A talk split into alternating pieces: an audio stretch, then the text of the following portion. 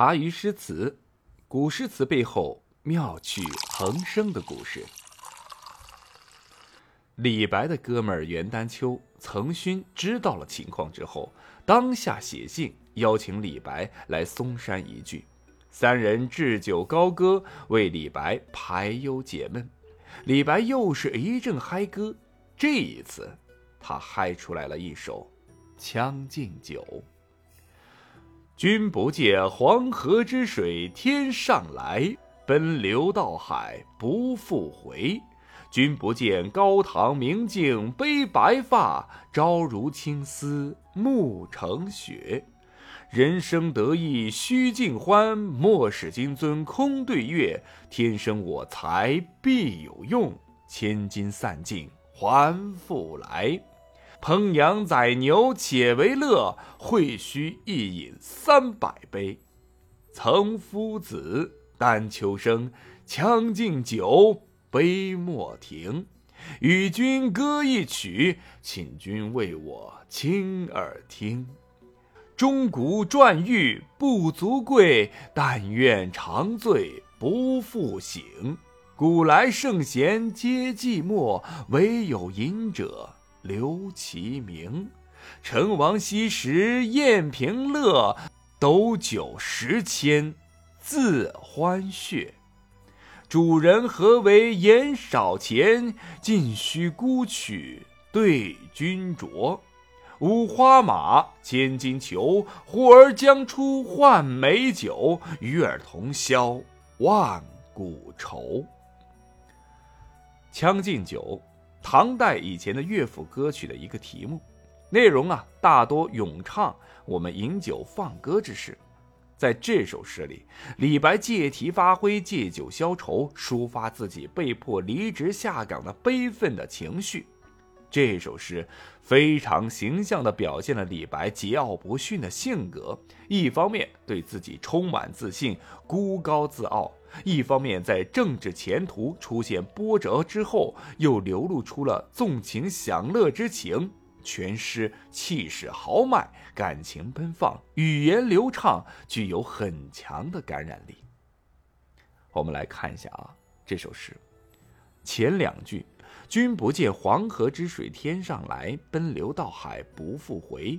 君不见高堂明镜悲白发，朝如青丝暮成雪。”这黄河水都流到了东海，头发早上还是乌青色，到了晚上就变成了灰白。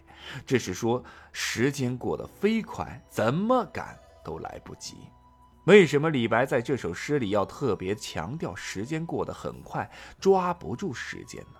那是因为他着急建功立业，是有着强烈事业雄心的人，他的时间观念比别人的时间观念要更紧张。对普通人来讲，一天二十四小时；但对李白来讲，一天可能就只有十二个小时，甚至只有六个小时。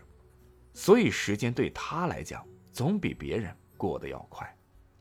李白是素有大志的人，想当初他为了进长安图取功名，可以说是干谒了众多的诸侯卿相，到处拜访王公大人。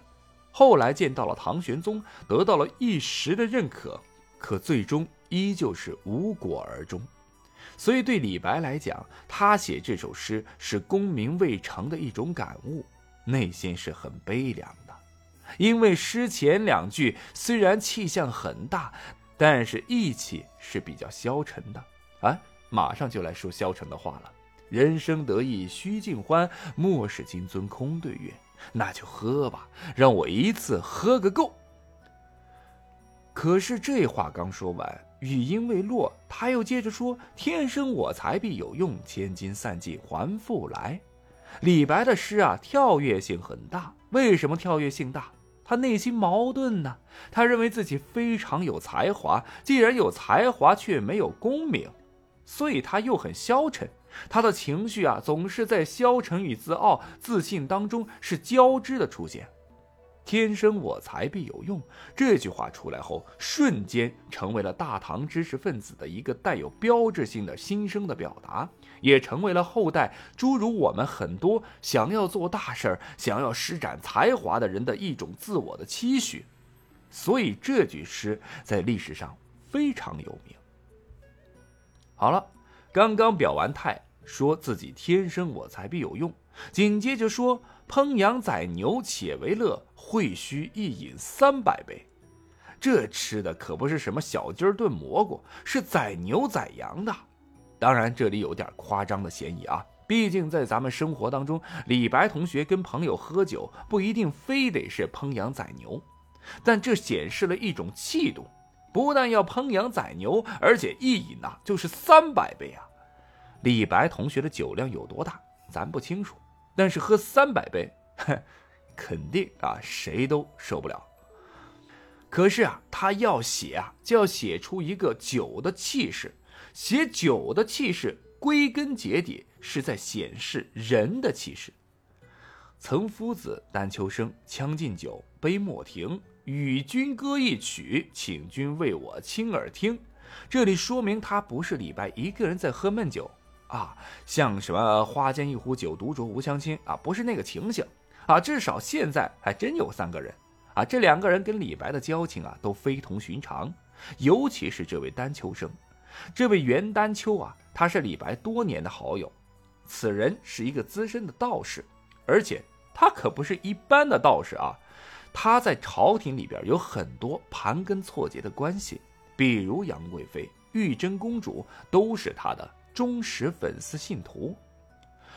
酒过三巡啊，李白叫道：“袁丹丘。”岑夫子，我李白告诉你们，这个世界上的圣贤人都很寂寞，只有饮酒的人才拥有自己的头衔，比如酒鬼、酒仙。显然，啊，这里是李白难过至极之后的一种黑色幽默。他甚至为了证明自己说的对，还拉上了曹操的儿子曹植，说曹植啊就是这样的人。空有才华，但无法在事业上更上一层楼，只能够纵情饮酒，但依旧名留千古。这时候，估计现场有人说了：“李白同学还是要省点钱，这酒钱并不便宜。”李白一听不尽兴了，大喝一声：“我有钱，我有离职金！”叫你们家小子把这些钱都拿出去给我买酒，我今晚一定要不醉不归。《将进酒》篇幅不算长，却五音繁会，气象不凡。这首诗笔酣墨饱，情至悲愤而作狂放，语极豪纵而又沉着。诗篇具有震动古今的气势与力量，这。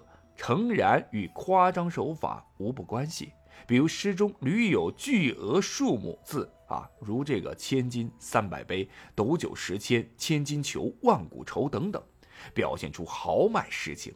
同时呢，又不给人空洞浮夸感，其根源在于他那充实深厚的内在感情，那潜在酒话底下如波涛汹涌的郁怒情绪。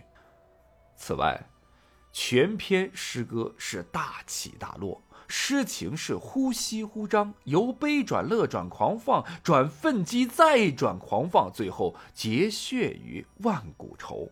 回应篇首如大河奔流，有气势亦有曲折，纵横捭阖，力能刚鼎。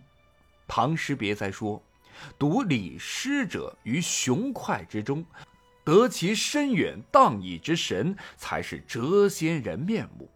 此篇足以当之。